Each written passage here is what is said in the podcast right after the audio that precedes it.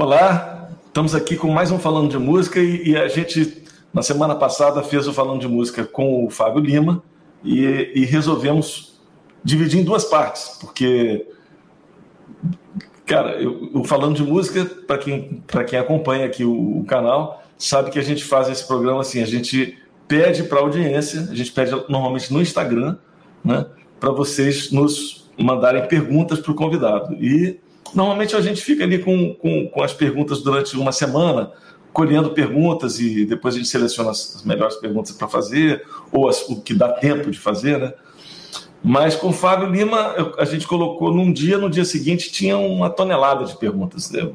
O Fábio Lima realmente, é, por conta de todo o trabalho que ele vem desenvolvendo né, nas redes sociais há tanto tempo e um trabalho tão competente um músico excepcional, um violonista, de, como eu gosto de chamar, um violonista de mão cheia, né? É, então, não era de, é, de se assustar com isso, né? Realmente, eu imaginei que viriam muitas perguntas, não imaginei que viriam tantas, mas, mas vieram é, até mais do que a gente esperava. Então, assim, obviamente a gente não vai ter tempo de responder a todas as pessoas que perguntaram, é, mas obviamente não vai faltar tempo para a gente é, mais tarde, de, novo, fazer mais um bate-papo com o Fábio Lima. É, e aí eu, eu, trago as perguntas de vocês que ficaram faltando tal. Mas a gente gravou, semana passada a gente apresentou a parte 1, é, e agora a gente vai apresentar a parte 2 desse bate-papo, é, para poder caber mais perguntas. Né? Então a gente já teve um programa de uma hora na semana passada, e hoje a gente vai ficar aqui mais uma hora com esse craque, com esse músico excepcional, Fábio Lima. Fábio, tudo bom, cara? Tudo ótimo, graças a Deus, Nelson. Obrigado mais uma vez pelo convite. Um prazer enorme estar aqui mais uma vez. Fico deveras honrado. Muito obrigado. Que bom, honra nossa. Assim, muito, muito feliz mesmo com esse encontro. E eu acho que a gente tem muita coisa para compartilhar né, durante a vida, assim, porque você é um músico que eu admiro muito e você, na entrevista passada, falou que já estudou em algum livro meu. Então, eu falei, pô, fiquei feliz de saber. É, sem dúvida, Nelson. Você é, sempre foi a minha referência para para a guitarra do jazz brasileira, para a questão da, da, harmonia, aulas de harmonia. Eu aprendi muito com você, Nelson, com as suas aulas. Obrigado, Fábio. Cara, me ensinou demais e eu compartilho tudo isso que eu aprendi ainda com, com outras pessoas e sempre lembrando, sempre citando, dizendo de onde vem isso. Bacana, obrigado. Fico feliz. Fiquei, fiquei feliz mesmo, cara. Falei, pô, que bacana, Fábio. Não, mas é, isso é fato, Nelson. Isso é fato. Você é um grande mestre de todos nós. É o que eu falo para todo mundo. Eu sou o grande mestre dos guitarristas brasileiros, né? Violonistas, guitarristas. A música brasileira viva a, compreensão plena do que é harmonia, do que é, do que é tocar, né? Então é fácil de definir, Nelson. Mas você sabe disso, eu não preciso. Então, reforçar, ó, né? Obrigado, obrigado. Como você sabe já, esse programa é a gente respondendo aqui as perguntas da, das pessoas, né? Então tem, tem muita, muita pergunta interessante. O, o Cláudio Machado está perguntando se você já sofreu algum preconceito ou discriminação em concursos eruditos por tocar temas populares ou por ser um youtuber. É legal, não deu tempo, Paulo. não deu tempo porque é, eu parei com a minha carreira de concursos em 2012, assim que eu venci o Dilema Prize, em numa conversa com ele, a gente estava na casa dele, a gente passou um dia todo lá. Mas a gente teve a oportunidade de conversar também depois, né, via cartas e tudo mais, e esporadicamente eu via ele em Londres, porque ele não morava em Londres, ele morava numa cidade próxima ali, né, em Dorset. Então, é, tinha, tinha o privilégio de encontrar com ele algumas vezes e tudo mais. E, assim, mas eu não esqueço daquela conversa que a gente teve no dia do Dia da Prize. Ele falou: Olha aqui, ó, Fábio, você, você já está com. Na época eu estava com 29 anos. Ele falou: Você já está com 29 anos? É isso? Eu estava com 29 anos. Ele falou: Você ganhou aqui o prêmio que, é, que eu acho que é importante. Já houveram várias edições em que eu não dei para ninguém. Ele falou: Já veio gente tocar aqui. Tem, tem nomes grandes do violão clássico que já foram lá e não conseguiram vencer, né? Esse nomes grandes. pelo mundo, não só aqui no Brasil, como fora daqui. E outros também que venceram. Né? Ele falou: então, esse aqui é um prêmio que eu considero ele muito importante. Eu gostaria que você se comprometesse comigo e não participasse mais de concurso nenhum. Eu acho que aqui você vai coroar sua carreira como concertista e como, é, como um cara que concursa por aí, né? Você tem um termo lá, mas aqui para o português, né? A gente não usa não teria esse termo. Que seria o cara tocador de concurso aí. Concurseiro. É, é, um concurseiro, exatamente, concurseiro. Então aqui você encerra, porque, é, enfim, patamar legal, os concursos que não são dados, é, que muitas vezes são em homenagem a algum nome, é, se depende de uma banca, a gente não sabe quem é essa banca, se tem um aluno do cara no meio que ele vai favorecer ou não, dizer, são coisas que a gente não pode colocar na, no, no risco. Então aquilo ficou muito guardado para mim. Então, como eu encerrei a minha carreira de concurseiro em 2012, é, eu ainda não tinha esse trabalho na internet. Meu trabalho na internet começou justamente por conta desse concurso, logo após eu ter é, vencido esse prêmio. E ali que começa a minha história é, na internet, né, com o canal e tudo isso. Então, eu sofri sim, não, não, não diria nem que sofrer preconceito, é, é o termo correto, mas eu vi muita gente que, que até, de certa forma, talvez apreciasse meu trabalho virar a cara por conta da, da, do destaque que eu comecei a ter. Isso ainda lá em 2012, 2013, né? Recebi também críticas por parte de alguns professores, não cabe dizer quem são, né? Tem ética nisso, não precisa. Mas recebi críticas, sim, de professores, tenho os e-mails guardados. Mas são esses mesmos professores que hoje são meus grandes amigos, que hoje pedem ajuda é, para tentar desenvolver alguma ideia, para ter um trabalho na internet, que hoje estão tentando desenvolver trabalhos na internet, seja em parceria com outros músicos ou não. Então, é, eu vi toda essa turma, é, não consegui abrir o olho é, posso citar até um exemplo agora. Ano passado começou é, todo esse lance do, do, lockdown e tudo isso. É, eu com a minha esposa, a gente tem o nosso festival aqui de música, que até o Nelson, assim que a gente retomar, o Nelson vai vir aqui participar com a gente. Acontece em janeiro, agora a gente vai mudar para junho, vai fazer o festival sempre no inverno aqui. O pessoal passar um pouquinho de frio, a galera gosta, né, em Curitiba, de passar um pouquinho de frio. Então, é, esse festival a gente já está indo para a quinta edição, são cinco anos, a gente faz tudo do bolso, tudo é minha mãe, a mãe da Cat, são nossas famílias né, que trabalham e ajudam a desenvolver isso. A gente recebe lá na casa da minha mãe, espaço lá, 50 pessoas, né, são 40 convidados é, para estudar e mais os professores lá, seis, sete professores que participam e a gente passa de quinta a domingo, todo mundo junto, fazendo aulas, assistindo a concertos e no final de semana tem o concurso. Esse concurso já tem revelado gente muito legal. Menino que ficou em segundo lugar é, numa das edições aqui já está terminando o mestrado lá nos Estados Unidos. O menino que ganhou no ano passado, Ederaldo Sueiro, acabou de terminar doutorado, né? Concluiu o doutorado aqui pela Opa, citei, coitadinha, pela Belas Artes do Paraná. É, tem a Amanda, que é uma outra menina que também venceu a primeira edição, que está fazendo mestrado em Aveiro, em Portugal. Então, quer dizer, é um trabalho que movimenta bastante essa esfera. A gente oferece prêmio em dinheiro, dá um violão, eu consigo violões do Samuel, do Purpote, a gente dá violão para a galera e faz a movimentação, dá o dinheiro, coloca o vídeo no canal que faz com que a pessoa tenha é, ainda mais né, é, exposição. divulgação, exposição do seu trabalho. E quando a gente é, chegou nesse momento do ano passado, quando ia começar a fechar tudo, a gente falou: vamos fazer esse ano um concurso online Vamos fazer um concurso online é, para instigar as pessoas que vão ter que ficar em casa a estudar. Vamos oferecer um prêmio. Tem violão, tinha violão envolvido, né? exposição no canal por vários vídeos, né? em vários vídeos diferentes, enfim. E assim foi feito. E logo que foi feito, é, a, o pessoal é, da, desse meio mais acadêmico desceu a lenha em fóruns especializados lá. Você via a galera falando que isso aí não funciona, que pela internet não tem como você julgar, não dá para dar aula pela internet. Um blá blá blá de quem está muito atrasado.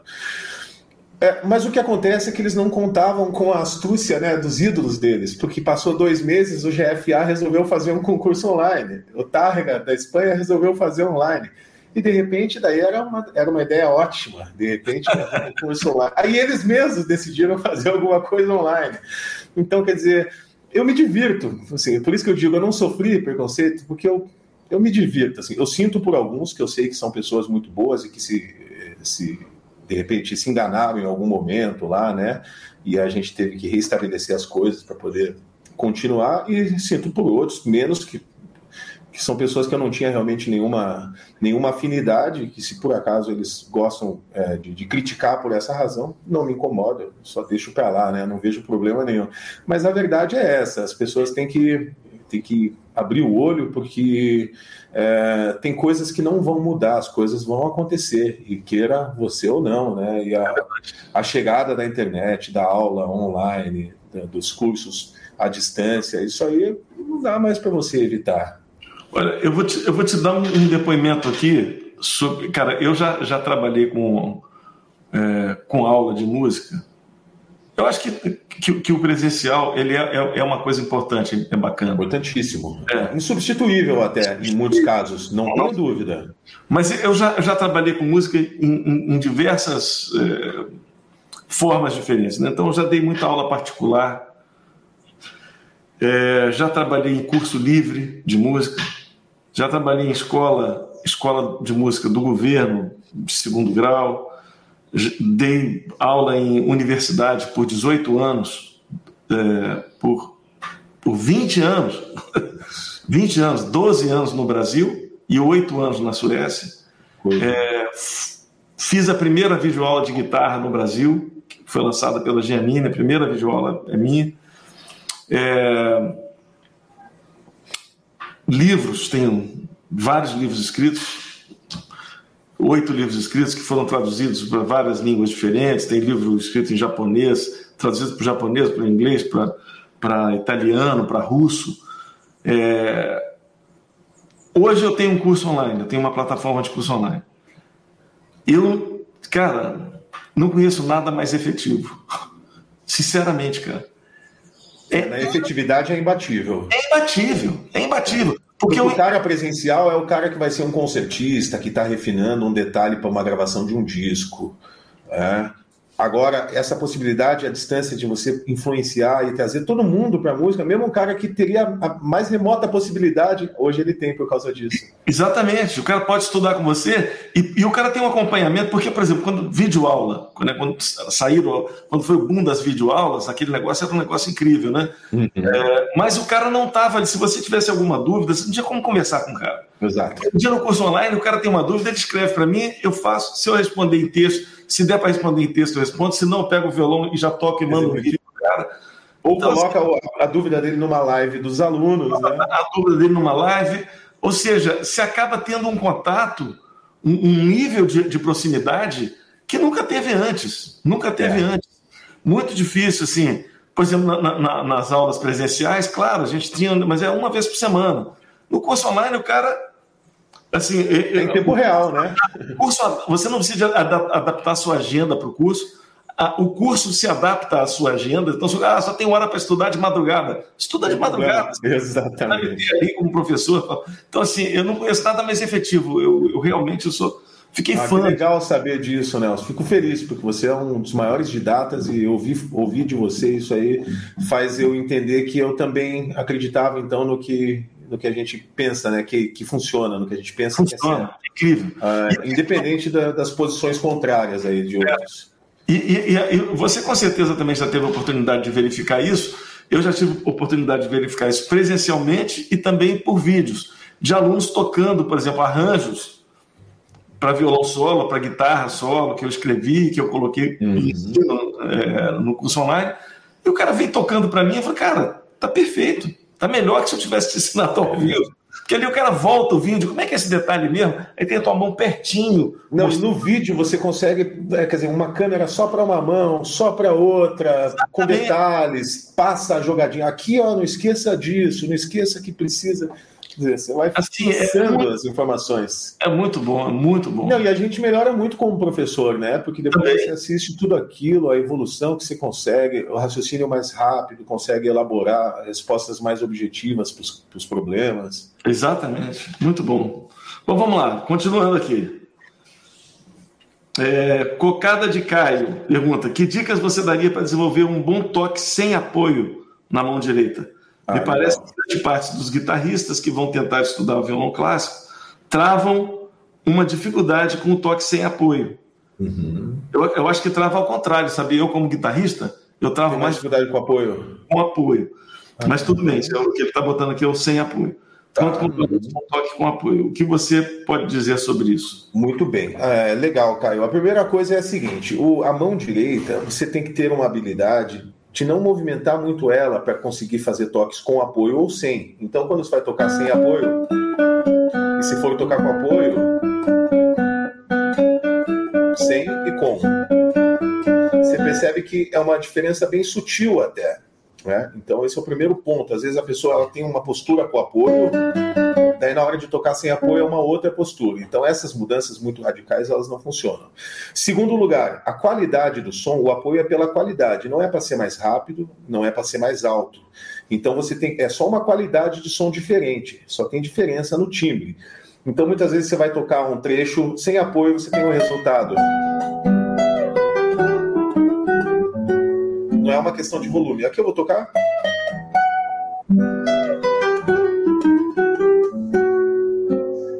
Você tem uma diferença de timbre e não de volume.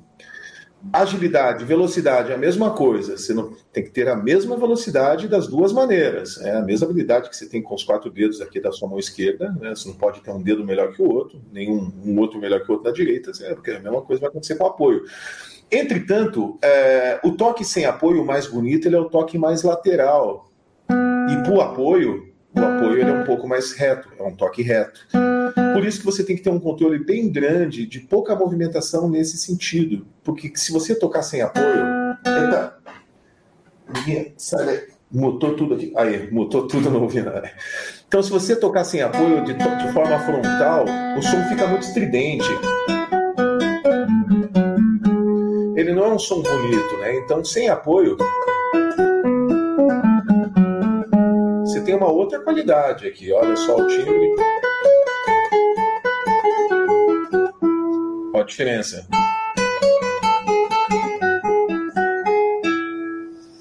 Só na mesma região. Então, para você fazer doce e, e, e, o estridente, né, aqui o ponticello, você nem precisa vir para trás. Então, eu vejo muita gente que tem um problema de postura de mão. O cara vem aqui, mas mantém a mão meio lateral, só sai ruído. Ou o cara quer tocar aqui, aqui não dá som, aqui não faz diferença. É, até aqui tá ótimo. Se você tocar aqui, você já tem uma diferença grande de timbre. Ó. Então não precisa vir aqui, porque isso aqui não dá resultado. Então aquelas coisas muito malucas, né? É uma coisa muito mais óbvia. A técnica é pouco esforço e muito resultado. Então controla mais esse toque lateral quando for fazer sem apoio. Para ficar mais bonito do que isso aqui. Entende? Senão fica aquele som muito fraquinho. E os apoios que você for usar nos bordões, não lateral. Pratica esse apoio assim ó, também. Evita esse apoio reto. Usa o apoio lateral também, ó porque assim você tem tá, um pequeno movimento do toque apoiado e do não apoiado. E quando for tocar nos bordões, esse lateral não funciona, senão você vai ter todo o ruído do mundo possível. Aí, aqui você precisa disso. Nesse caso. E o toque sem apoio para essa hora mesmo tipo de postura, uma postura mais reta. Então, angulação as primas, um pouco mais lateral, o apoio nelas também mais lateral, apoiado, a capacidade de alternar entre apoio e não apoio sem grandes movimentações da mão e lembrar que os bordões, seja com apoio ou sem, sempre com toque reto para evitar ruído. Algumas Mas... dicas né, sobre apoio, porque é um assunto bem, bem extenso, porque depois aonde coloca o apoio, né? Esse é o problema, essa, essa é a maior dúvida, na verdade, do estudante da música, onde que vai usar isso, né? Qual é a maneira de se utilizar o apoio? Que momento você vai usar uma coisa, vai usar, vai usar outra? Exatamente. E a habilidade também de fazer apoio com os baixos. Então tem muita gente que tem dificuldade em tocar baixo e apoio junto. Né?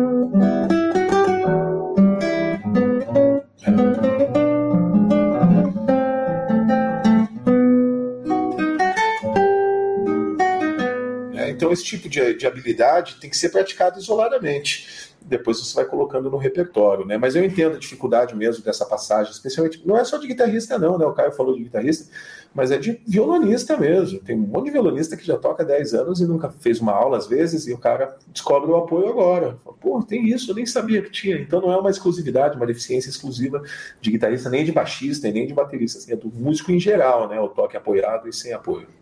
Bacana. Vamos lá, o Cado Vargas, Cado, Cado Vargas. Como foi conhecer Julian Brin e como foi vencer o concurso que leva o nome dele? E qual foi a peça ou as peças que você tocou nessa competição? Legal, boa pergunta, Cadu. Olha lá, o Julian Brin para mim era uma, uma, coisa vaga, assim, eu não, jamais imaginaria que um dia eu ia estar no mesmo lugar que ele. A Inglaterra nem me passava pela cabeça, eu nem, geograficamente eu nem sabia onde ficava antes de eu ir para lá. Aqui no Brasil a gente tem muito aquela cultura dos Estados Unidos e tal, então assim, o sonho ir para os Estados Unidos e tudo mais. Então a Inglaterra a gente meio que deixa de lado, ouve falar pouco e, tal, então não tinha conhecimento sobre isso. O, o fato é que eu ganhei uma bolsa. É, na conversa né, com o diretor da empresa, que hoje é um grande amigo meu, que é o Paulo Bilic, é, ele sugeriu, falou, olha, você deveria é, dá uma olhada aí na melhor escola, não, não vá por preço, não vá por dinheiro, que isso aí não é o problema, né? O cara que estava patrocinando a bolsa falou para mim, vá pela escola. E aí, quando eu tive a oportunidade de falar com um dos meus professores e escolher, né? Era o Henrique, eu tinha mais um outro professor, a gente acabou definindo algumas academias, né? Pela Europa toda. Mas ficou. Aí eu levei essa conversa para o meu patrocinador e ele falou: não, gostaria que fosse em Londres, né? Ainda que Londres fosse o lugar mais caro e tudo isso, porque ele tinha negócio, tem negócios lá, então facilitaria bastante também o nosso contato. Então, a hora que pintou esse lance, a hora que eu comecei a me imaginar indo para lá, eu, aí eu comecei a tornar um. Falei, pô, que legal, vou ter a chance de talvez conhecer o John Williams, quem sabe, se tiver a sorte, ver o Julian Brin um dia, né? Quem sabe, porque ele já tinha uma idade também tudo mais. E fato é que acabei indo para lá, deu tudo certo, graças a Deus. E para poder participar desse concurso de Lambrin, é, acho que uma grande parte das pessoas já sabe, esse é um, essa é, uma, é um teste, é uma prova, na verdade, um prêmio da Royal Academy. É uma prova dada para quem para os alunos da Royal é uma das academias mais difíceis né, de você é, conseguir entrar. É uma academia muito concorrida, não tem número de vagas definido, é gente do mundo inteiro, os mais bem preparados do mundo todo lá. Então é sempre uma dificuldade. Já é um, um, uma grande vitória ter entrado. Né? Aí recebi a notícia de que tava, já estava valendo né, as eliminatórias lá, estavam escolhendo os três finalistas mas isso já era metade do ano, né? Já era quase dezembro chegando. E aí eu parei para perguntar, falei, pô, peraí, como é que isso está acontecendo? Né? Fui falar com o Michael Lewin, que era meu professor, ele falou, não, na verdade, as eliminatórias já estão acontecendo desde o primeiro dia que você tocou aqui. Toda, cada aula é uma, elimina, é uma eliminatória. Cada aula a gente vai definindo quem vão ser os três caras que a gente vai levar para tocar lá. E aí chegou o momento final e, e, aí eu fui escolhido. Eu era um dos finalistas, eu, um inglês e um francês. Chegou nessa hora, é, ainda tinha uns três meses, né? Eu já sabia que eu, que eu seria, que eu tocaria, né? Na final, que eu tocaria no concurso, né? Para ele, tocaria para ele. E aí, uns três meses antes, fui assistir um concerto do Jonathan Litwood. Ele estava tocando em Londres. E aí o Julian Breen estava na plateia, tava todo mundo na plateia. Tava o John Williams, o David Russell, Julian Breen, tava todo mundo, assim, parecia uma coisa, uma magia. E aí eu tive a oportunidade de dar um alô para ele, né? Fiquei na fila lá, tinha uma fila grande de pessoas que queriam cumprimentar ele. Fui lá e, e cumprimentei, fiquei assim, e para mim aquilo já era uma. Como eu disse, eu jamais imaginava onde era a, a, a, geograficamente a Inglaterra antes de ir para lá é, não, não tinha muito interesse nisso e, e, também não, não pensava muito em conhecer esses caras ao vivo. Para mim eram ídolos como o Dilermando, assim, inalcançáveis, né? E aí eu tive essa oportunidade, chegou um momento e eu fui conhecer o Dylan Brink. Então teve um momento muito legal, porque a gente chegou lá, é uma viagem até extensa, né, dá algumas horas, foi o Michael Lewin que levou, ele foi dirigindo o carro, fomos em quatro. E no meio do caminho é o Stonehenge, então a gente parou naquelas pedras que são equilibradas, né, aquelas pedras famosas, fica bem no meio do caminho, entre Londres e Dorset. Ele passou por umas cidades históricas para apresentar para a gente e tudo mais, aí chegamos na casa do Dylan Brink é, logo após o almoço. Chegou, acho que era uma da tarde. A gente almoçou, né, pub lá, e aí se dirigiu à casa dele. Era antes de uma. E é um cara muito simples, muito legal e tudo mais. Então a gente ficou batendo um papo, ficamos ali uma meia hora, uma hora conversando. Falei, então vamos começar lá. Eu fui aquecer, né? Eu, eu seria o último a tocar na, na, escolha que eles fizeram lá. Né? Eu seria o último. Então comecei a, a me preparar, fazer o aquecimento mas acho que eu estava tocando muito alto. A casa dele é uma casa pequena, né? Ele se mudou para uma casa menor, tinha se mudado para uma casa menor e tal. Então eles estavam na sala ali principal, fazendo o concurso, e eu a uma porta, né, dos caras, assim, é, dando uma aquecida. E aí o Julian Breen apareceu, assim, com uma cara de bravo, assim, falou, cara, tá atrapalhando, toque mais baixo, tipo. Né? Eu falei, putz, bicho, essa aqui eu já não vou ter a menor chance agora, agora eu não ganho mais, bicho. Que ideia também, né? Ficar tocando aqui no meio da prova. Do... Eu não estava pensando nisso jamais, né? Jamais, Deus o livre, não queria atrapalhar ninguém. Eu estava só tentando aquecer e cuidando um pouco. Mas como era um espaço menor, ele... e os ingleses, eles são muito francos. Eles, quando eles falam alguma coisa com sinceridade, para nós brasileiros, às vezes parece que vem com uma ofensa pessoal. Parece que vem com, com uma petulância, e não é, é que eles são francos mesmo, eles jogam limpo, falam a verdade, passou aquilo, tá tudo normal, é tudo igual, não tem problema nenhum. Quer dizer, aquilo, para ele, aquilo não faria diferença nenhuma no julgamento. Mas pra gente que é brasileira, já fez, putz, ferrou, né, cara, agora já não vai mais perdi, cara. É, não vai dar certo. E, e aí eu toquei, foi uma maravilha, foi muito legal. Toquei peças que eram obrigatórias, todos tocaram obras obrigatórias. Ele mesmo escolhia o repertório. Então foram os três tentos do Renzi, e A Fantasia do Roberto Gerhardt. São duas peças bem modernas, com bastante dissonância, mas bem bonitas também, trechos muito bonitos e tal. Então ele, ele que escolheu, são peças que foram compostas para ele, né? Ele conhecia esses compositores e tudo mais. Então é, faz parte de um repertório que ele, que ele ajudou muito né, na difusão, que é o repertório da música moderna inglesa. É, e assim que a gente tocou, a gente foi lá para fora, tomar um café lá no jardim. Tem uma foto com ele, com o Michael Louis nesse jardim. Tenho várias fotos, mas tem uma que está na internet que é bem fácil de achar onde eu tô com o Michael Louis e com o Julian Breen no jardim da casa dele, lá atrás. Foi logo que ele. Aí ele falou assim: pô, vocês querem saber quem ganhou, né? Eu não vou ficar enrolando vocês aqui. Aí ele chegou atrás de mim, assim, essa, essa, isso é fantástico, bicho. Ele batia assim nas costas, falava: vocês querem aprender a tocar violão? Vocês têm que tirar som que nem esse chapa aqui, ó. Vocês têm que fazer um som igual desse chapa. Pá, pá. O velhinho pirado. O bicho já. Foi muito engraçado. Legal, isso, bacana. Gente boa demais. Então eu fiquei. honra. Assim, uma honra enorme. Ele me passou o endereço pessoal, troquei cartas com ele, escrevia cartas, ele me escrevia. Né? Então a gente teve um, um contato muito legal durante um tempo. Aí eu voltei para o Brasil, a gente perdeu esse contato, evidentemente, porque ele não, ele só tem de telefone. Ele não tem celu, não tinha celular, não tinha e-mail, não tinha nada. Tem pessoas que fazem algum trabalho né, da internet para ele. Mas ele nada disso. E aí, infelizmente, no ano passado ele faleceu. Perdeu o Julian Brink, assim, quem, quem não conhece, bicho, olha, tem que ouvir. É, eu que falo agora para ele, que aprender a tocar violão tem que tirar um som igual daquele camarada lá, bicho, que aquilo é som de violão. Assim, é, o, é o grande mestre da técnica e da sonoridade. Assim. Muito embora eu seja apaixonado pelo trabalho do Dilemando e do Segovia, é, eu tenho plena é, noção né, de que o som mais bonito e a maior técnica do instrumento estava é, nas mãos dele. Então é algo realmente assim, uma viagem musical. Ouvir o Dylan Breen tocando é sempre, sempre muito prazeroso, né? vale muito a pena porque é viciante. então, uma pessoa fantástica, que eu, como citei, não imaginava que um dia sequer eu ia cumprimentá-lo quem dirá receber um prêmio de suas mãos, receber um elogio da maneira como foi, trocar cartas como, como a gente fez, e hoje no site oficial dele lá tem três nomes, né? Três, tem mais ganhadores, são mais do que três. Mas sei lá por qual razão o site dele lá tá só com esses três nomes e o meu é um deles. Então isso me deixa muito honrado, né? Que, quer dizer, ele, ele tinha, ele gostou mesmo do meu trabalho, ele falou isso muitas vezes. Ah, que bacana, pessoa, hein, né? Muito. Então foi uma pessoa que fez muita diferença por me mostrar que, por mais que fosse o maior é, violonista aí vivo da atualidade e o que ele fez realmente é muito difícil de ser batido, são centenas, né? Ele não chegou a isso, mas pelo menos uns 70 LPs, 60 LPs ele tem gravado, Segovia tem um pouco mais, quer dizer, é um volume muito grande de material e, e um, uma pessoa tão simples, uma pessoa tão legal, tão, tão humana, né? Uma pessoa que morava com o seu cachorro, o Django, né? Morava ele e o Django lá, em homenagem ao guitarrista. Django Reinhardt. É. Bacana. Pô, bacana, essa história é, uma bacana. para mim. É, não foi só legal. ele, né? Eu tive a oportunidade de conhecer o John Williams, o David Russell. É, até não vou ficar citando o nome aqui porque eu vou acabar esquecendo. São muitos nomes, alguns são mais é, evidentes aí, outros nem tanto, mas todos com muita qualidade.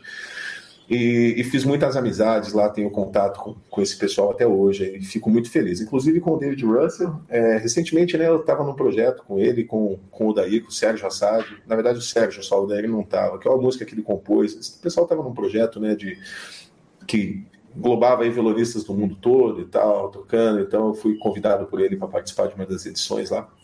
E foi muito legal, foi muito legal. Bacana. Vamos lá, tem mais umas perguntas, a gente já está chegando ao fim aqui, mas vamos fazer pelo menos mais umas duas perguntas aqui. Isso. O Ju4N Diego, ele pergunta se compensa investir em um nível superior para fazer violão erudito, buscar uma carreira no meio acadêmico ou se seria melhor se adaptar a outras outros recursos relacionados à música, como trabalhar em estúdios ou dar aulas? Olha, que legal essa pergunta, Diego. Veja, a música ela não se limita, né? Eu vou falar, olha a minha situação. Eu faço concertos de violão, eu dou aula é, online, né, por plataforma, etc. Eu também sou produtor da Som Livre, eu faço trilha sonora para televisão, para todo o Grupo Globo. Então, todos os canais, GNT, Combate, é, Multishow, Sport TV, a própria Rede Globo. Então, todos os canais da Rede Globo eu tenho trilhas que tocam lá, seja em novela, série, é, em dizer, programas de auditórios, programas que eles têm, etc. É, você percebe que não, não, não houve uma escolha aqui. Eu não optei por fazer um trabalho, gravo em estúdio, então agora não mais por conta da pandemia, faz mais de um ano que eu não gravo em, outro, em estúdios de terceiros, né? Mas gravei muita coisa, especialmente do meio evangélico. Eu sou muito convidado para gravar bateria, cordas de, de, de, do pessoal evangélico, porque eu tenho quer dizer, uma história já com esse mercado há algum tempo, né? Que em Curitiba também tem um movimento forte disso. Alguns produtores que eu sou amigo de longa data, então eles sempre estão me chamando e eu estou estava é, né, sempre prestando esse tipo de serviço. É, o que acontece é que na música você tem que ser assim é, polifacetal, né? Você tem que ter todas as facetas possíveis para poder se defender. Quer dizer, você, você pode só dar aula de violão? Pode, mas o, o, aluno hoje você tem um número, amanhã já não é esse número, é aquela coisa que vai, às vezes tem bastante, às vezes não tem tanto, então aí você tem que ter uma estrutura muito grande e já um nome consolidado para você ter certeza que isso aí não, não vai te dar problema. Você pode ser um músico só de estúdio? Pode, mas não é sempre que tem alguém que está gravando um disco que está precisando do que você faz. É, é, é mais fácil então ser produtor para uma, uma televisão, porque aí o trabalho não para, os caras precisam todo dia. Então aí pelo menos vai funcionar melhor pode também ser concertista, aí eu já acho que é impossível. já ninguém mais pode viver de concerto hoje em dia, bicho. Isso aí acabou. Essa fase do cara que vivia de concerto acabou e não é de hoje, não. Acabou faz muito tempo. Faz muito tempo, nem o David Russell, nem o John Williams viviam só de concerto, nem o próprio Julian Green vivia só de concerto. Eles davam aula, faziam palestras, né? Tinham uma história que vai um pouco além. Tocavam música popular, o próprio Julian Green tocava muita música popular, então os caras tinham que, de alguma maneira, também fazer uh, aquele trabalho. Mas o que eu aconselho para você, Academia, fundamental, com todos os problemas que tem, como tudo, como todos nós, com todos os defeitos, é algo indispensável, especialmente por conta de matérias que você não vai estudar fora de lá. Então, tem uma série de matérias que são muito legais, uh, contraponto, harmonia, dizer, que você vai estudar com alguém que entende, vai te dar um caminho. Não é só questão de tocar um instrumento em si, história da música, é, música de câmara, aprender a tocar com outros instrumentos. É, assim, é, um, é um, canto coral, aprender a, a solfejar notas. Então, é um monte de coisa que você não faria em outro lugar. E, em segundo lugar, network. Isso que eu ia falar agora. que você vai fazer. É, isso é fundamental. Os professores que você vai conhecer, os é. colegas que você vai ter, os mercados que você vai ter acesso a saber como funcionam, porque numa faculdade de música tem gente que acabou de chegar na música, mas tem gente que já faz música desde que nasceu. Então tem nego que entra numa faculdade, mas já trabalha com isso há muito tempo. Tem, na minha sala tinham caras que acompanhavam o Chitãozinho Chororó, tinha outro que era o saxofonista do Raul Gil, tinha uma menina que era cantora, estava tentando fazer uns concursos ali do Fama, não sei o quê, e tinha o tiozinho aqui que acabou de começar, que, que porque está tocando violão faz três anos, se preparou um pouquinho, fez vestibular, conseguiu passar e está lá. Então, é, essa network, essa, esse mix, ele é fundamental. Isso aí é o que vai levar a tua carreira, porque você só vai conseguir os trabalhos ou os alunos a partir desse contato. É assim que a coisa funciona, né? Então, academicismo, compreensão dela, para que você não se perca, porque também tem esse problema dentro das academias, né, de um repertório muito fechado, é, de uma visão muito fechada. Eu, eu, eu, tive problemas sérios com, com, esse, com essa questão. Por exemplo, eu tinha um professor que não permitia é, a falta na prova, ele não deixava fazer outra prova, não deixava, não tinha segunda via, não, um pepino enorme. Então, às vezes, eu tinha que viajar, ia lá para o Piauí, ganhava um concurso importantíssimo, um concurso internacional. Teve um concurso do Piauí que estava Tom Emanuel na banca, Chu Fei Yang, tinha uma turma da pesada, era um, era um festival muito legal que acontecia no Piauí. Aí eu voltei, ganhei, a, a, ganhei o concurso e o cara me deu uma DP na matéria dele. Eu tive que recorrer, uma, uma confusão, porque faltou e com ele não pode faltar. Mas, cara, eu sou, é uma prova de música que você está dando, eu sou músico, eu fui lá num concurso de música. A, a faculdade falava: Ó, oh, nosso aluno acaba de vencer, a cantareira fica feliz, cara. Mas o cara lá estava me ferrando. A outra é a mulher que dava aula de, de instrumento complementar, que, é que, era uma bobagem lá, tocar umas escalinhas básicas de, de, piano, que é um instrumento que eu sempre toquei, que eu sempre estudei. Eu não sou um pianista erudito, mas eu sempre estudei piano, teclado, então não tinha dificuldade com isso. E tinha compromisso, tinha um concerto, um negócio para fazer, os caras lá me, me detonavam. Então eu tive que recorrer, foi o maior pepino. Eu nunca. Eu peguei DP com história e essa matéria da instrumento complementar. Nunca fiz, nunca precisei peguei todo o meu, recorri, peguei todo o meu histórico escolar, mandei para Londres, os caras falaram, não, tá tudo certo, você não precisa fazer nada não, pode vir. Pra você ver. É. Então é, é, uma pena que você tenha que se deparar com esse tipo de situação, e vai acontecer. É. Mas é aquilo que eu digo, você tem que saber tirar de letra, você tem que entrar na academia e não deixar que ela entre em você. É você que tem que tirar o proveito das coisas que são é. boas realmente, que só, você só encontra lá.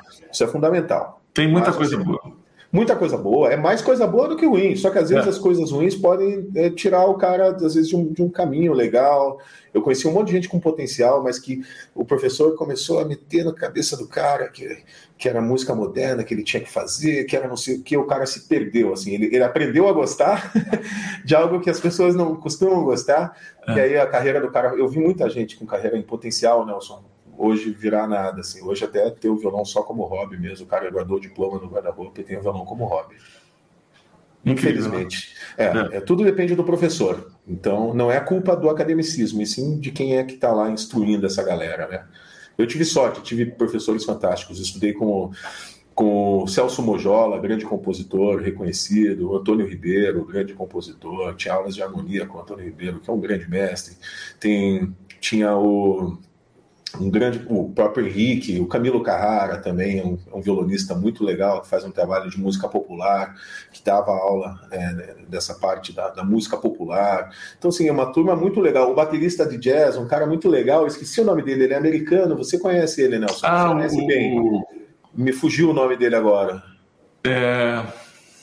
Bem alto ele. Sim, é, é, não é o Bob White? Bob White, Bob White. Ele também dava aula de jazz para todas as turmas, aula de, de, música contemporânea. Então eu tive a sorte de, de me encontrar assim, com pessoas fantásticas, fantásticas. O Hermes Jacques também, não sei se você conhece ele, ele tem até um livro de harmonia e tudo mais. O Hermes é um grande pianista, também acompanha a galera. Então, pô, era muito legal, assim. Mas ao mesmo tempo eu tinha esses outros professores que alguns queriam assim, arrumar um probleminha para você, sabe? É, cara, isso, é uma falta de sensibilidade incrível, né? O cara tá é, fazendo um concurso, ganha o um concurso. Ganha, é, exato. Não, e daí a universidade fazia lá o post, parabéns ao nosso aluno. Pô, mas bicho, que loucura é essa, né? Mas deu tudo certo, graças a Deus tirei de letra e eu espero que vocês também consigam tirar de letra. É importante isso, né? Tem que participar de tudo, tirar o que tem de bom, como tudo que a gente vê na vida. Fábio, a gente tem muitas perguntas aqui ainda. É impressionante a quantidade de perguntas que, que, que tem para você. Eu Posso fazer mais duas? É, vou, claro, claro, Nelson, por favor. É que o papo é muito legal. A gente vou, é, é, é, vou fazer mais duas, aí você, de repente, responde de forma um pouco mais objetiva. porque a gente já estourou nosso tempo aqui. Não, não tem problema. A gente não quero te explorar. Nada, que é isso. Para mim, a maior honra, que, a maior alegria que existe é falar sobre música e violão. Com uma pessoa querida por mim, como, como você é, é uma pessoa querida para mim. É, então é o dobro. E é, para o teu público, eu sei que são as pessoas que se identificam muito com a forma que a gente faz, com a maneira que a gente é. Então é só só muita alegria mesmo. Poder passar horas e horas aqui. Vou, vou fazer mais duas perguntas. No, tá bom. É, Flávio Porto, show oficial.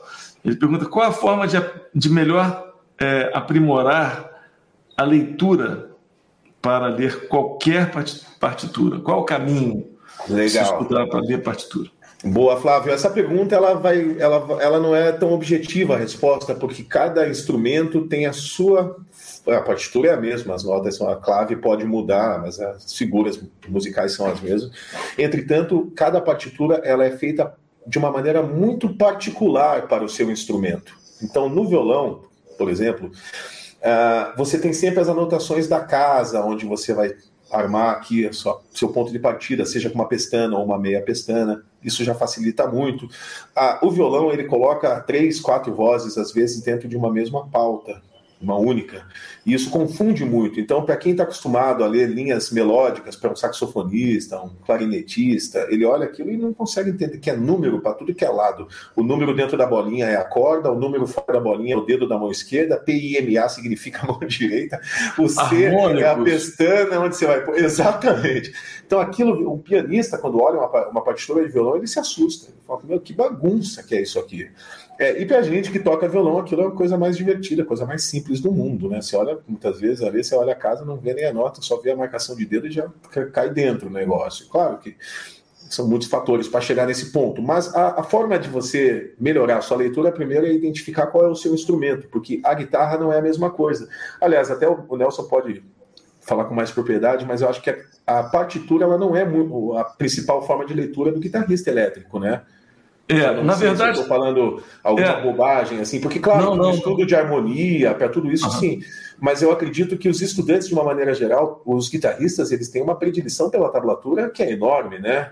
É, na, na verdade, eu não gosto de tablatura, assim, mas a tablatura ela indica a digitação, ela tem a mesma função desses numerozinhos aí, né? Da, da, na, na, na ela te dá uma digitação já, né? É, mas o guitarrista em si, quer dizer, como a gente tem várias formas de digitar a mesma melodia, né? isso tanto no violão quanto na, na guitarra. É...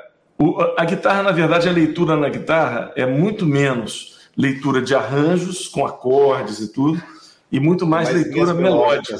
Uhum. Como é, porque a gente na guitarra, às vezes você dobra uma linha de saxofone, então uhum. é muito uhum. parecido. Então, é, é, na guitarra a gente precisa de, dessa leitura linear, né?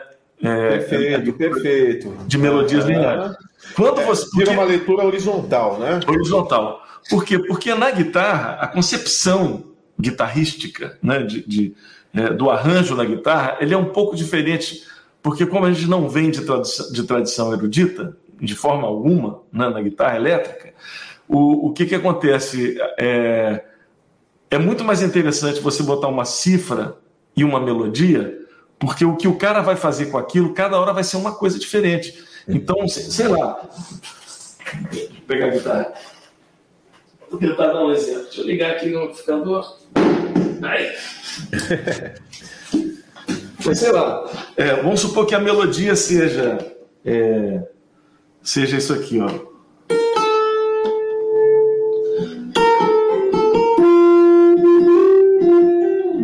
Stella by Starlight, né? Sim. Então você tem a melodia e aí você tem o um acorde. O acorde é né, mi meio de minuto para essa aí o cara vai fazer como? Ah, eu posso fazer, sei lá, eu posso fazer ou posso fazer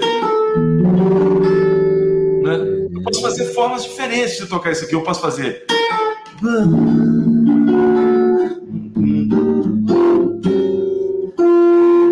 Aí o outro cara vai fazer, sei lá vai fazer. Quer dizer, você exemplifica muito mais deixando ali a melodia e os acordes, a cifra, né? A cifragem disso do que seria o ideal ali. Exatamente. Você tem que saber ler a melodia e adaptar o acorde. Então, se você vai, vai querer fazer isso aqui, ou, e, e, fazer esse acorde aqui, ou se, você, ou se você vai fazer. Você tem essa liberdade, né, da escolha da digitação. Aí, é, nesse caso, a partitura é imprescindível, né? Nesse é. caso, a partitura é imprescindível. Exatamente. Então, você não, não tem como no violão, aonde eu faço, não, é sempre aqui, ó. Tudo bem. Na guitarra, se eu tenho isso aqui, eu posso fazer.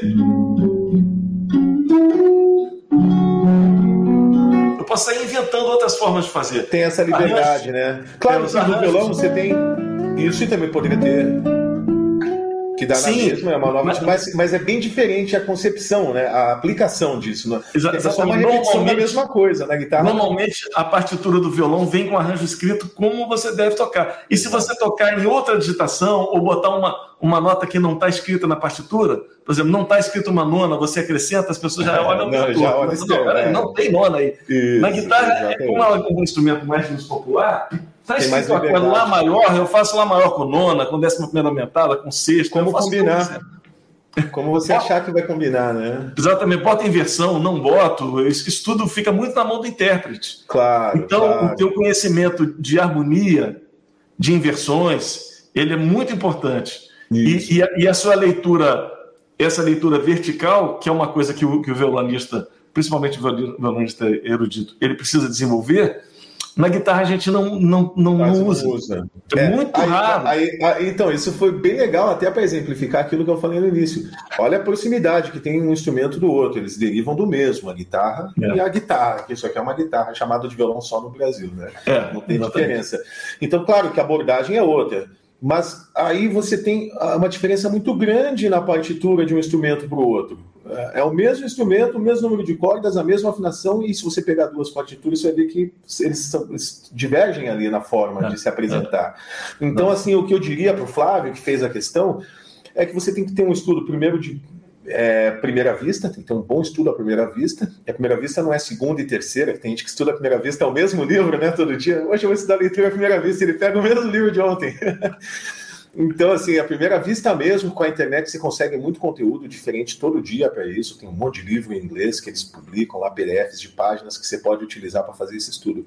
E depois o estudo é, que eu considero aquele mais programático, onde você isola trechos, resolve e memoriza. Então são duas formas diferentes de você é, é, dar esse approaching à ideia da, da leitura musical, certo? Uma delas é a qualidade da sua leitura à primeira vista, identificação rápida de melodias, tempos e tudo isso, e já conseguir passar para o instrumento. E uma outra é a tua capacidade de extrair o máximo que aquela partitura pode oferecer, né? Ainda que não tenha notações, você pode colocar de repente as dinâmicas, escolher a digitação que vai combinar melhor para você, é, escolher regiões diferentes para fazer determinados trechos. Então, é, são trabalhos bem distintos, mas a única maneira de aprender de verdade é a prática diária, diária. É, eu lembro bem quando eu comecei a aprender a ler português, né? Quando aprendi a ler quando criança eu lia tudo, tudo, todas as placas, farmácia, mercado, açougue, seu João, você, você fica pirado, você quer ler tudo. Onde você olha alguma coisa, você quer tentar juntar as letras para ver se consegue entender. E com a música não foi diferente para mim. Quando também passei a aprender a ler música, eu era assim, pô, eu a principal tática que eu usava para evoluir bastante e rapidamente era copiar tudo que eu tocava para o meu caderno. Então eu queria tocar uma peça do Albenes, eu, tudo bem, já está escrita, já está na partitura, mas eu passava de novo para o meu caderno e usava Legal. as minhas anotações. Então eu tenho cadernos e mais cadernos, assim, quilos de caderno, só com é, cópias, só, só cópias. Eu só copiava da partitura para o caderno. Que aí rápido você já pega, você bate o olho, já sabe que nota é, já ouve ela, já consegue. Então é uma coisa que facilita muito, mas precisa de uma prática diária. Se Ótima uma prática, prática diária, vai ser sempre, vai ser sempre uma fantasia, vai ser sempre um sonho distante. Eu, eu, tenho, eu escrevi um livro sobre, sobre isso, né, sobre a leitura para guitarristas. Eu falo guitarristas e violonistas, mas muito, mas sempre com o approach do guitarrista, né, da leitura uhum. melódica. É, e, e, também tem um curso online sobre isso. Né? E uma coisa que eu costumo falar, costumo dizer muito para meus alunos, é que o importante na leitura à primeira vista é você conseguir evitar as surpresas, porque o momento que você para é o momento que você encontra alguma coisa que você não. Opa, o que, que, é isso? Né? Isso. Naquela hora você não consegue ir para frente. Então, o meu livro eu desenvolvi ele de uma forma que eu acho muito legal, porque eu tenho tido muito resultado bacana com os, os alunos assim que saem do outro lado lendo e falam, cara, eu não sabia ler e agora estou lendo fluente. Né? Então começa com leituras assim, cara. Vou mostrar aqui uma coisa. Olha aqui. Leitura não vai deixar de ser a primeira vista. Mas eu falo pro cara, olha, você só vai encontrar a nota Dó, essa nota Dó aqui, só vai encontrar essa nota nessa partitura que você vai ver aí. Antes eu falo o que, ele vai encontrar. E só vai encontrar, é, é, é um 4x4, e você só vai encontrar é, semibreve e mínimo. Então o cara ele, ele, não vai ter erro, ele vai ser, ou vai ser 1, 2, 3, 4, 1, 2, 1, 2, ou 1, 1. Ou não tem como errar. Ele vai ler, ou duas ou uma. Ele vai ler a primeira vista, ele vai começar aqui e vai terminar lá no fim. Virou a página. Bom, agora, além do Dó, eu também vou usar o Ré. Então é. Vai ter esse Ré aqui, mas só as mesmas figuras. Né?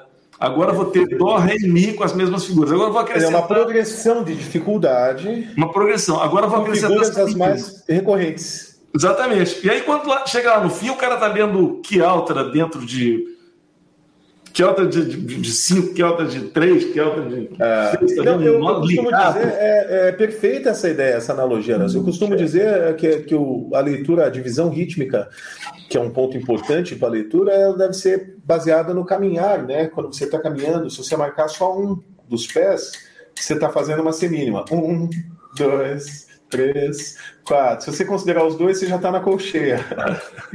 então isso aqui já dá uma ideia muito boa de como conseguir dividir, né? Uma outra é. coisa que eu gosto de passar bastante para as pessoas é ter habilidade de na mão marcar, por exemplo, fazer com a esquerda só a semínima, e aqui você bota a colcheia ou que outra ou inverte a mão. Ou inverter barra pesada. Parece simples, Gente, é, isso, isso que o Fábio está fazendo aí parece simples. Agora, experimenta fazer uma coisa e depois inverter a mão. Pode ser a coisa mais simples. Quando você inverte a mão, a cabeça parece que dá um nó, né? É muito louco. não, mas não tenha dúvida. Mas são, são coisas que facilitam demais. E eu digo para as pessoas: isso aqui não tem nada a ver com, com livro. Você não precisa estar com seu livro de partitura. Você precisa aprender a dividir tempo, cara. Você quer ler divisão, ritmo, você tem que aprender a dividir tempo. E não precisa de livro nenhum. Você conta é. até um, dois, três, quatro. Agora, para cada uma que você está fazendo, você canta duas.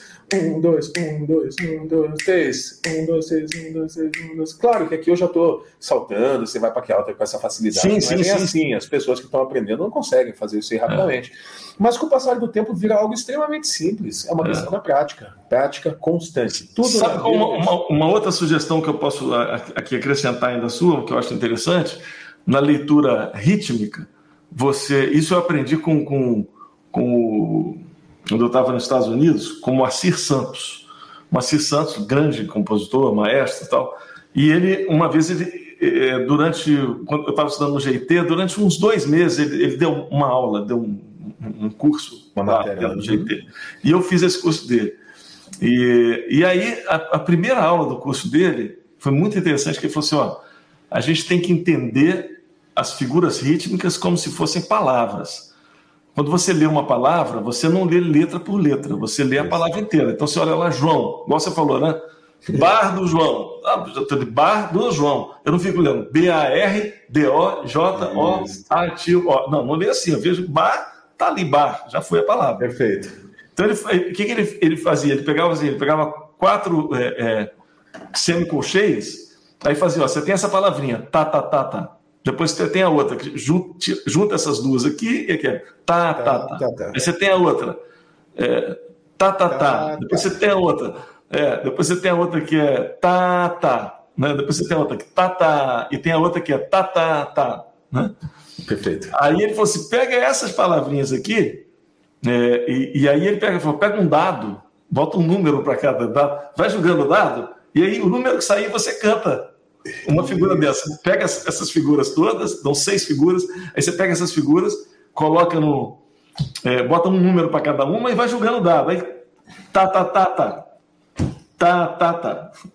Tá, tá era... Na surpresa, lógico. Brincadeira. Forma, você pode né? fazer até essa brincadeira em conjunto. Quem errar, sai. Vamos fazer Isso. uma roda aqui. Exatamente. Vamos brincando, joga o dado. Quem vai cantando?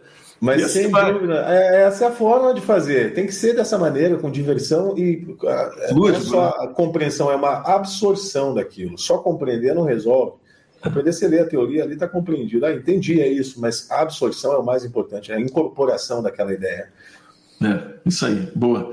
E aí agora eu vou fazer a última pergunta. Obrigado, Fábio, por toda essa sua generosidade é de estar aqui com a gente, compartilhando suas informações. Legal demais. Eu que agradeço. Aqui agora é uma, uma pergunta assim que é um pouco sensível a nível de carreira. Uhum. O Jeff Maza está perguntando o seguinte: qual é a dica? Qual a dica você daria para quem quer seguir a carreira como músico? Eu tenho visto muitos é, artistas bons abandonando suas carreiras por questões financeiras. É, você passou por algum momento por esse, algum momento por esse dilema? Como foi sua experiência em se tratando de questão financeira? Você já teve algum, alguma dificuldade onde você fala, cara, vou fazer outra coisa porque aqui não está dando? Uhum. Ou o que, que você aconselha para as pessoas que encaram, que passam por essa dificuldade?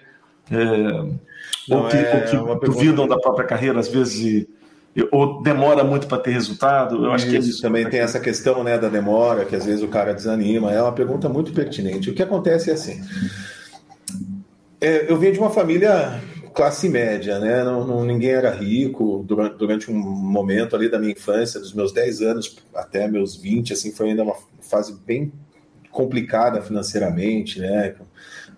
Pais se separam, sai de casa, etc. As coisas ficam mais difíceis.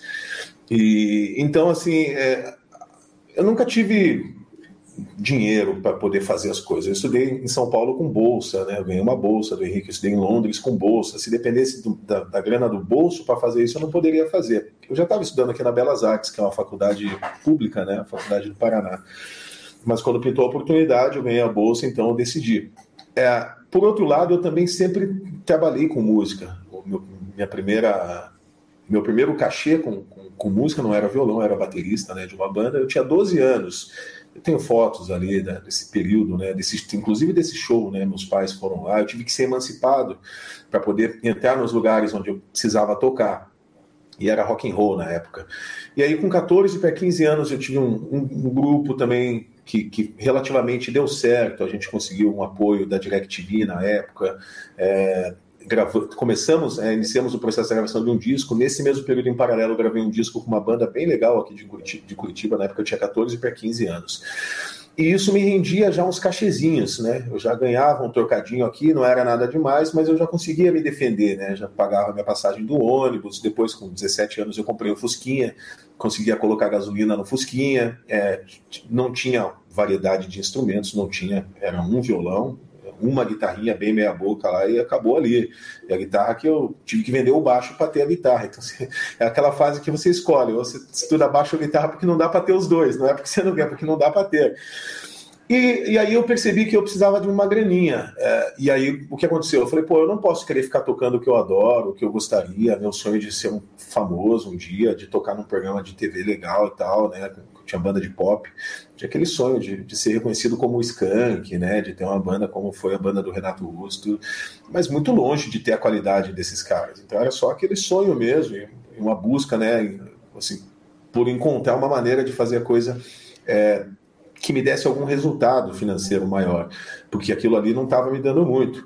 E aí eu comecei a tocar bailão aqui no Sul, acho que as pessoas devem saber, tem, é muito apreciado né, o ritmo gauchesco, os arrasta-pé que a galera fala, né, música música sulista, aquela música de bailão mesmo, de sanfona e tudo mais. Tem muito grupo aqui, Tia Garotos, Garotos de Ouro, etc.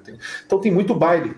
E aí eu consegui uma oportunidade com alguns amigos lá, que depois se tornaram meus amigos. Banda Brasil 2 era o nome da banda, e comecei a tocar baile. A gente fazia baile da terceira idade na quinta-feira de tarde tocava sexta-feira na pizzaria, sábado e domingo no outro bar. Então eu comecei a tocar bastante e eles pagavam bem, pagavam muito melhor do que lugar que tocava banda de rock, do que lugar que tocava banda de pop. Eles pagavam um cachê legal. Na época eu ganhava acho que 50 reais por noite. E eu tô falando aí de 98, não, um pouco mais, 99, anos 2000, no máximo ano, ano 2000. Então eu tocava quatro, cinco vezes por semana. Eu, eu, pô, o litro da gasolina, eu lembro bem, custava 45 centavos o litro da gasolina. Não, Não sei se você lembra dessa fase, Nelson. Porra. Que, é, custava 45 centavos. Ah, era o mesmo preço da passagem de ônibus aqui em Curitiba na época. Depois subiu, foi para 55 e tal. Eu lembro que pô, 50 centavos você era o litro do combustível. Você tem uma noção das coisas como era. Mas em contrapartida, corda não existia, não tinha esse número de marcas de corda que tem hoje, não existia esse número de marca de, de instrumentos. Então era muito difícil é, não era tão fácil acessar um instrumento americano, não, não era qualquer loja que trazia, quando trazia era muito caro, mesmo com o dólar muito próximo, era o dólar de um para um quase no início, na conversão né, do real ainda era o RV. Então, quando eu comecei a tocar nesses bailões, eu percebi que, que eu deveria tocar coisas que não são exatamente aquilo que eu mais gostaria de estar fazendo, mas que também tem muito para me ensinar. Então aprendi muito nesses bailão. Primeiro sinal de músico, né? De dó maior, ré maior, ré maior, menor, maior. Os caras têm toda a sinalização de botequeiro, que era um no canto, o outro aqui, né? E era só eu e o tecladista. O tecladista soltava aquelas ia tocando por cima, ele fazia sanfona no teclado, e tinha o irmão dele com a esposa dele que cantavam. E, e, nessa eu aprendi muito, bicho. Eu aprendi a tocar, aprendi muito de campo harmônico na marra ali, sabe? é dó tal. E eu pô, nunca tinha parado para estudar essas coisas nesse, nesse grau. Né? Fazia o básico. E aí, de repente, ali fui aprendendo muito, né? Ouvia, porra, tal, ia pegando a forma de fazer, de repente eu já estava em casa, ali não precisava mais tom, eu podia improvisar em qualquer tom, podia não improvisar solano, mas eu poderia acompanhar qualquer cantor, qualquer tonalidade, mesmo que eu não conhecesse a música, então isso me facilitou bastante. Aprendi a reconhecer as cadências mais tradicionais, né, que são usadas na música. Eu chamo elas geral. Eu chamo essas cadências aí de figurinhas. Eu faço um, um, uma comparação é, com figurinha de banca de revista que você monta o seu álbum, né? Quando você tem um monte de figurinha no álbum e conhece elas todas, você ouve a música, ah, vamos embora, aquela figurinha X. Exatamente, é simples assim, né? É, eu, eu então... toquei muito baile assim também, o cara Fá maior, aí ficava todo mundo fazendo Fá, Ré, Sol, Dó, Fá, Ré, Sol, Dó. Até o cara começar a cantar, ah, é essa música, vamos embora. Ah, é, é, porque, é porque tudo igual, né? Você, você depende da melodia para saber o que, que é. é bem isso. Então aprendi muito. E assim, o que eu quero dizer com isso? Eu ganhava uma graninha, era de uma família de classe média, baixa, né? Classe média ali e tal. Todo mundo trabalhava bastante, mas ninguém tinha luxo, ninguém tinha né, condição de ficar viajando, conhecer exterior, nada disso. Muito pelo contrário, né? E e eu tive a minha mãe, que sempre me apoiou muito, que me acompanhava. Então, na época das bandas, quando eu era adolescente, ela trabalhava junto, vendia os shows, acompanhava, ia todas as noites nos lugares e tal. A gente trabalhou junto por 10 anos, ali, uma coisa assim, né? Nessa coisa da noite. É, o que eu quero dizer com isso é que eu também não me incomodava, eu não tinha, eu não almejava ter um carro caro, nem tava nem aí para isso, nunca liguei para marca de roupa, nunca liguei para para tênis, sabe? Eu não, eu não tinha é, grandes, sabe, sonhos assim nesse aspecto. Eu, pô, se eu tivesse um sanduíche, um x-salada para hoje, para continuar estudando, para mim era o que bastava. Então eu não tinha muito esse lance. Depois, com o passar do tempo, claro que você vai ficando mais velho. Depois eu fui estudar em São Paulo com bolsa. Eu tinha que continuar tocando em Curitiba para poder manter isso. Então eu não pagava lá a universidade, mas eu tinha que pagar o transporte e a moradia lá, né? Que eu tinha que viver em São Paulo, tinha que ter um lugar para dormir lá. Então, fiz grandes amigos, né? Amigos para a vida toda, grandes irmãos, o Lucas Penteado, o Kiko, são amigos que aparecem no canal Volte Meia, né? São pessoas que, eu, que a gente dividiu o apartamento.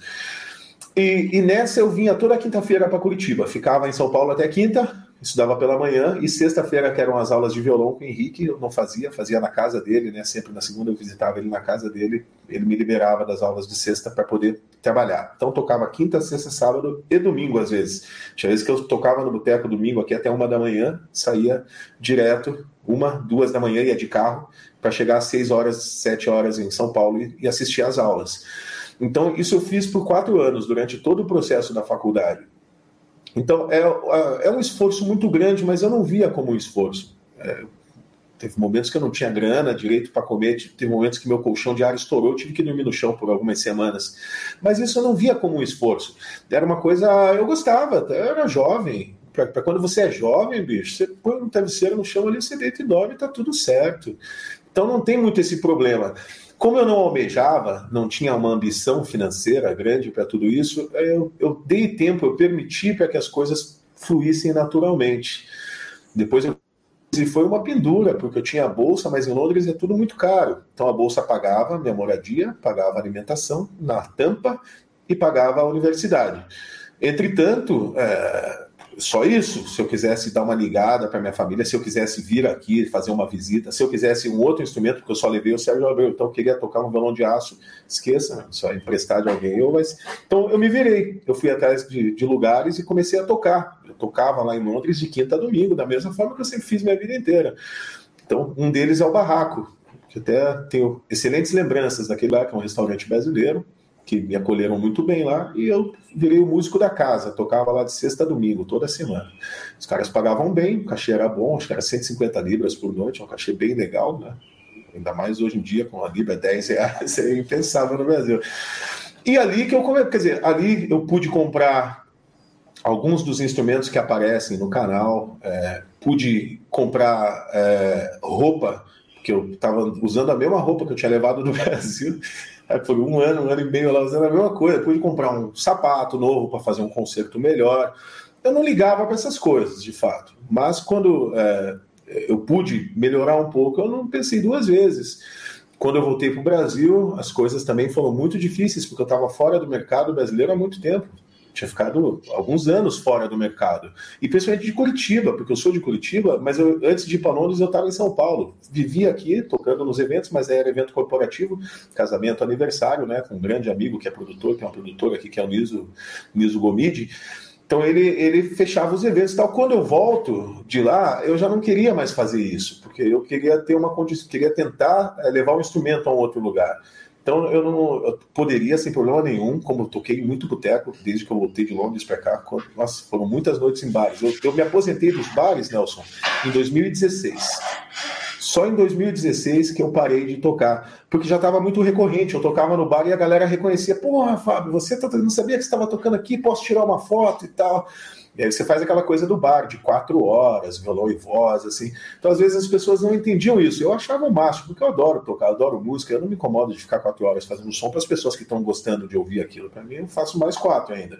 Mas chegou um ponto que você coloca o pé no chão, você começa a falar, não, peraí, eu tenho a condição agora de, de talvez fazer o lance online. Quando eu comecei com o curso online, aí eu me dediquei integralmente a isso, passei a dar aulas via Skype, cancelei as aulas presenciais que eu tinha e parei com os meus compromissos de bar. E para ser bem franco, cara, graças a Deus hoje eu tenho uma condição boa, assim, eu e minha esposa, a gente trabalha muito e tem uma condição muito boa, graças a Deus, assim, que eu jamais esperava que um dia eu teria. Eu tenho um carro que eu jamais imaginava que eu teria, e a gente pôde se mudar para um lugar que eu jamais imaginei que a gente poderia. A gente ainda tem mais sonhos, quer, quer concluir tudo isso aí. Mas a, a minha experiência para dizer sobre tudo isso é: eu nunca me importei com isso, cara. Eu nunca me importei com dinheiro, eu nunca fiz é pela grana. É claro que eu sei que o meu trabalho tem que ser remunerado. Quando eu fechava um casamento para ir tocar, eu queria receber. Já tomei muito cano, já tomei muito cano de boteco, já tomei muito cano de, de, de, de, casa de show, já tomei muito cano de, de organizador de evento, já viajei para outros lugares para tocar, já quase viajei para muito longe é, e ia estar errado já tomei cano da forma que você puder imaginar. Mas o trabalho que eu fiz, ele nunca foi é, pensando no dinheiro em si. Mas veja lá, eu não tenho filho, esse é um ponto importante para dizer. É, eu tenho uma esposa que trabalha comigo, né? A gente trabalha junto, ela me acompanha, me apoia e me, me acompanha. Então são duas pessoas, não é um só. E a gente tem apoio da, de toda a nossa família. Quer dizer, é, é uma massa, é um não é eu. Aqui é, aqui é o que vocês estão vendo, sou eu o porta-voz de toda essa estrutura que existe por detrás. Então, eu tenho consciência que, de repente, se alguém tem uma condição que é pior do que foi a minha, eu não reclamo, mas uma condição que não era tão boa, vamos dizer assim, quanto a minha quando eu era criança, esse cara não vai ter a mesma tranquilidade para fazer as coisas. É, um cara que, que, que, de repente, tem filho, tem que pagar pensão, sei lá, tem algum compromisso, tem um problema de saúde, precisa comprar remédio, ele não vai ter a mesma tranquilidade de fazer a coisa por nada. E eu sou uma pessoa simples, eu sei, de uma forma geral, talvez as pessoas não me conheçam, mas eu, eu tenho poucas roupas, eu tenho poucas camisetas, eu tenho poucas calças, eu não, não gosto de nada de marca, não é nem questão de, de, de, de, gostar ou não, eu não, não, não não, jamais gastaria dinheiro numa camiseta que custa 200 reais se eu uso a minha que custa 15, 20. Ela funciona igual, né? Às vezes pega promoção na van, lá na Renner, você compra por 30 reais uma camiseta legal. Então eu sou uma pessoa simples nesse aspecto. Tenho instrumentos que são caros, a maioria eu ganhei, a maioria é prêmio de concurso ou parcerias com luthiers. Esses violões todos que eu tenho aqui, dois que eu paguei por eles, e que eu comprei do Henrique ainda, são dois violões que eu comprei do Henrique, e o Henrique me fez em condições assim, sabe? Então também sempre tive essa sorte de encontrar pessoas boas que me ajudaram. A parte financeira é muito difícil, a gente precisa viver, a gente tem sonho, o cara quer levar a namorada jantar fora, quer ter um carro, é, quer dar uma volta, é, quer, quer dar um pulo na praia, mas são coisas que eu sempre abdiquei. Eu nunca fui de sair, eu saía porque eu tocava, mas eu, as pessoas que me conhecem sabem. Acho até estranho quando eu saio de casa. Eu Pô, conseguiu tirar o cara de casa? Porque eu não saio, Nelson. Eu vou daqui na casa da minha mãe e volto para cá. Né? Então, Especialmente nesses tempos, né? Esses tempos agora. É, é para mim não mudou muito, sabe? Eu fico triste pelo mundo estar tá triste, pelas coisas estarem como estão, pelo Brasil especialmente totalmente desorganizado, sem, sem, sem uma pessoa responsável para poder tomar conta disso, deixar chegar onde chegou. Então isso me entristece demais. Mas a minha forma de viver não mudou. A minha forma de viver é a mesmíssima. Eu sempre fui desse jeito, eu sempre fiquei em casa, eu sempre fui de de, de, fazer aquilo que eu gosto. Eu fico estudando porque eu gosto de ouvir música, eu fico me ouvindo, eu fico tocando, eu venho e gravo, e toco com outro violão, daí eu venho ouvir os outros caras que eu gosto de ouvir. Aí vou aprender uma coisa nova, aí lembro que tem que dar uma aula agora, vai dar uma aula aí, daqui a pouco você tem que gravar um negócio, agora tem que gravar uma aula. Aí começa a pesquisa. Então eu, eu me, me vejo perdido nisso. Né? E também nos meus momentos de lazer paro lá embaixo, com a minha esposa a gente fica assistindo vídeo, dá risada e tudo isso, mas eu acho que dentro de uma simplicidade, sabe? Eu tive a oportunidade de conhecer vários países, mas foi a música que me levou. Eu nunca saí do Brasil, ou assim, pouquíssimas as exceções que eu saí do, do meu estado aqui, para passear. Sempre foi por conta da música, sempre foi para tocar, para fazer um concurso, para participar de um festival, é, para dar uma masterclass e assim por diante. Então, é, eu acho que a questão financeira vai depender muito do estilo de vida que você leva. É uma pergunta tão relativa quanto o estilo de vida que cada um possa ter, sabe? É uma é. pergunta muito complexa de resposta indefinida. Mas eu é. exemplifiquei aqui contando um pouco da minha história e da maneira que eu vejo isso, porque quem sabe alguém pode se identificar e pode ajudar de, um, de uma maneira é. a entender eu, isso. Eu, assim, colocando alguma uma acrescentando alguma coisa nisso, é, eu, eu, eu, costumo recomendar para as pessoas abrir o leque, né? Não, não, não, não fica fazendo uma coisa só, outra. Eu acho que é, é legal abrir o leque. Então, por exemplo, eu sempre eu, assim, trabalhei dando aula, aí escrevi meus livros, tive minha carreira com meus discos, gravei no disco de outras pessoas, toquei com outros artistas, tinha meu próprio show. É, trabalhei fazendo transcrição para livro de outras pessoas.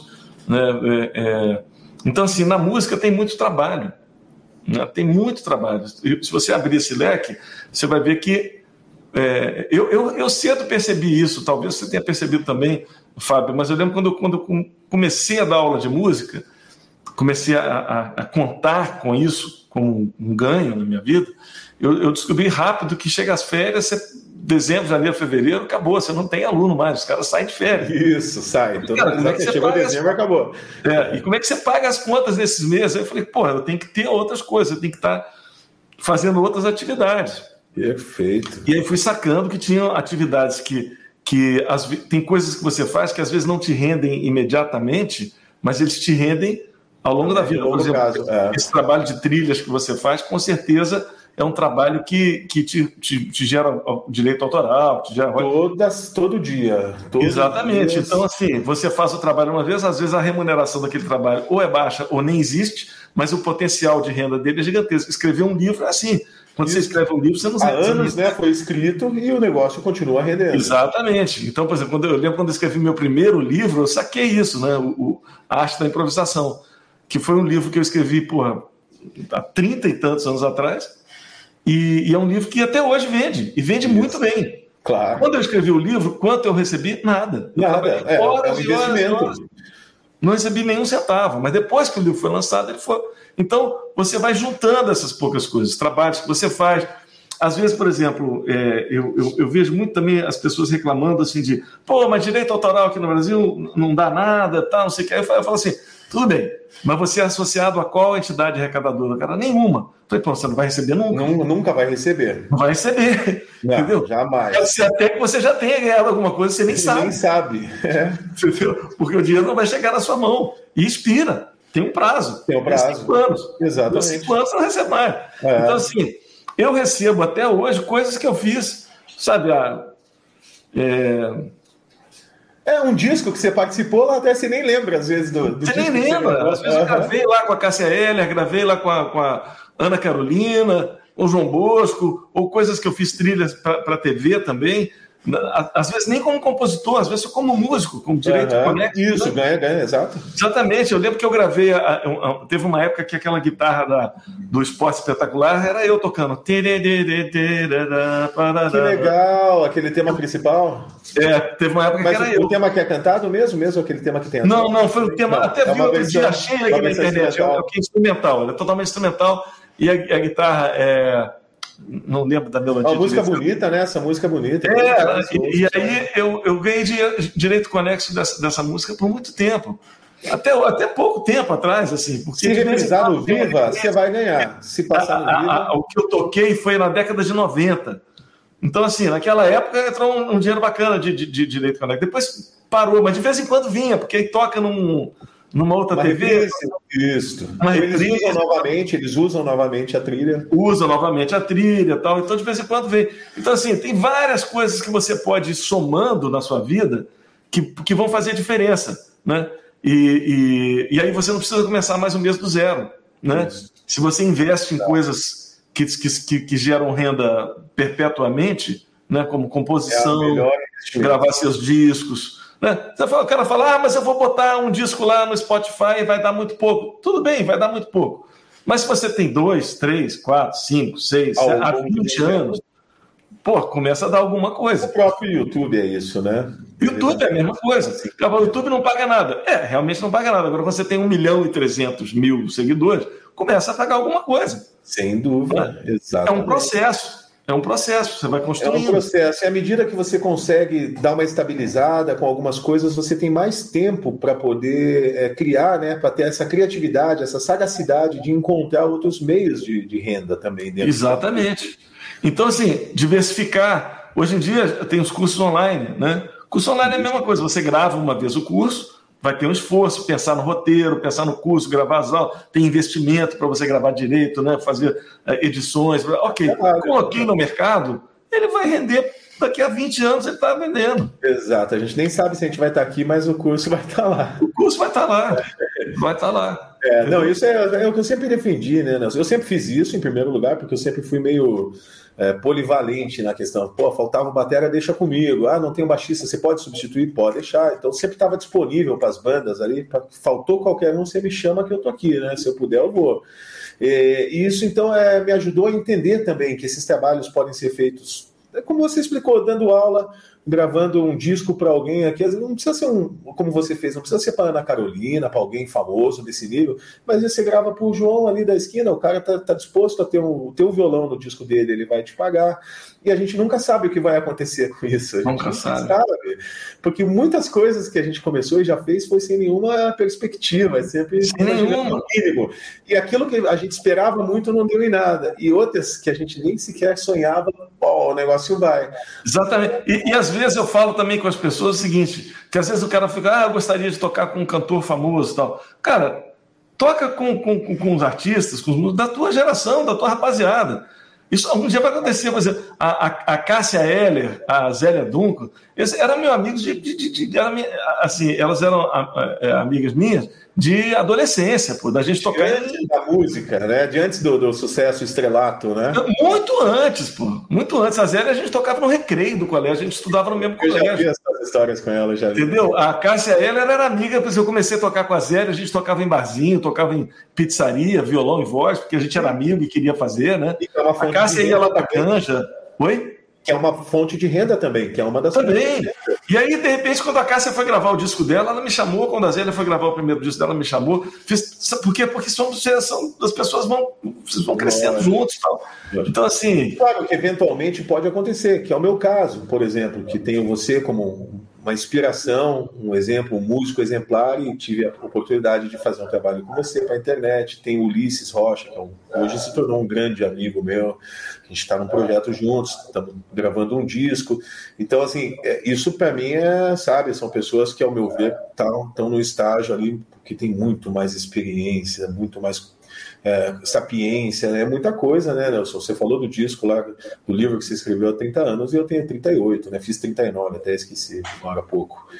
Quer dizer, pois é. pô, você deu 30 anos de, de, faculdade, de aula em faculdade, é quase a minha idade, entendeu? É, e eu tenho plena ciência da distância que nós temos aqui, da, da, do conhecimento que você tem, da, da, sapiência, como é muito maior, e eu espero chegar lá.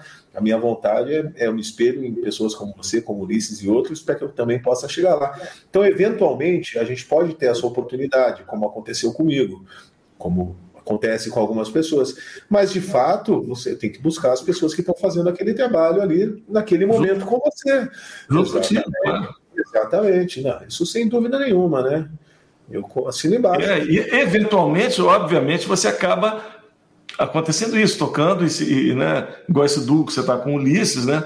O hum. Ulisses é da minha geração, né?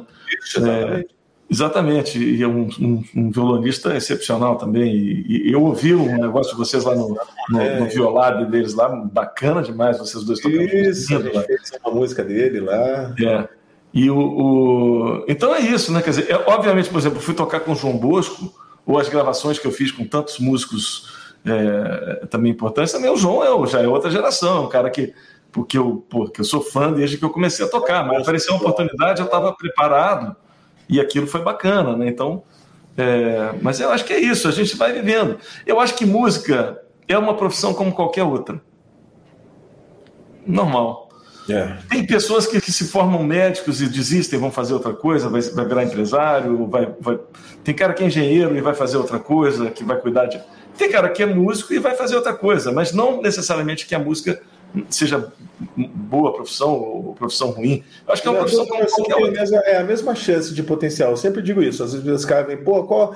vem umas perguntas assim, né? Meio cabulosas. Cara, qual é a chance é, de eu ser músico aí que eu vou ganhar dinheiro? Eu falei, cara, a mesma de você fazer direito. É a mesma chance. Que é você coisa. ganhar dinheiro com direito vai ser com música. Mas já te aviso antes, se não é o que você gosta, nem comece, que daí a chance de ganhar dinheiro é zero. Exatamente. Se você está fazendo só por dinheiro, nem comece. Já, foi, já veio para o lugar errado. Já tá... o, dinheiro, o dinheiro ele tem que ser uma consequência de um trabalho. É, é consequência, né? Porque você faz, porque quando você faz uma coisa que você ama, você não fica economizando aquilo que você falou, ah, não fico aqui, ah, peraí, já deu a hora, não vou estudar mais. Porra, não, cara. É o contrário, é assim. né? Você não vê passar, você, por caramba, já é meia-noite, cara. Você se assusta com o horário passando. Exatamente. É, a, a, profissão é essa. É, eu costumo dizer também, eu acho legal isso. Eu tenho um monte de amigo que é músico mesmo, é um músico profissional, mas é um amador da música, no sentido de que ele não vive da música, mas é um músico profissional. O cara investe em equipamento, investe em estudo, sabe tudo, estuda todo dia. Você vê que o cara toca cada vez melhor, você pode levar uma conversa muito legal musical com ele. E eu tenho vários amigos que são profissionais da música, mas são amadores que é o cara que toca no barzinho a mesma música do Djavan há 30 anos, mas com a mesma pasta aberta, porque ele não conseguiu memorizar os quatro acordes daquela música. Ele não muda o repertório, ele continua tocando a, a, a, asa branca, entendeu?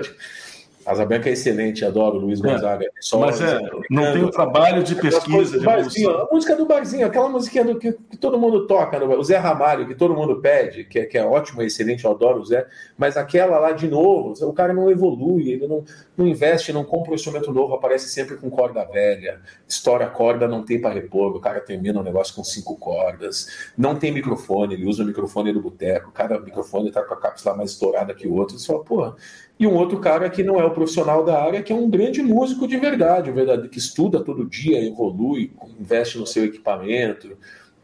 E assim, ele consegue alçar voos e, e, e, chegar numa felicidade plena, que eu acho que a música, ela nada mais é senão a busca pelo autoconhecimento. Todo mundo que quer ser músico, na verdade, está tentando se conhecer mais. Eu acho que em outras profissões também pode ser assim, mas a música, a arte, né, a forma, de uma maneira geral, a arte, em mais específico a música, acho que ela representa muito isso. Então, é, o cara bom, que a gente considera bom, é o cara que conseguiu se auto identificar, ele conseguiu perceber os problemas que ele tinha, seja por auxílio de um professor ou não, mas ele conseguiu entender quais são as limitações que ele tem, ele conseguiu sentir a, a, o espaço, né, o que ocupa um instrumento no colo, ele consegue sentir a distância que ele precisa percorrer para chegar em determinado lugar e aquilo vai se tornando parte dele. Né? Então, acho que isso assim é, é, é fundamental. Acho que isso é o principal ponto, na verdade, para você começar a pensar sobre todo o resto, né, que diz respeito à música. A arte Bacana. É, além de autoconhecimento.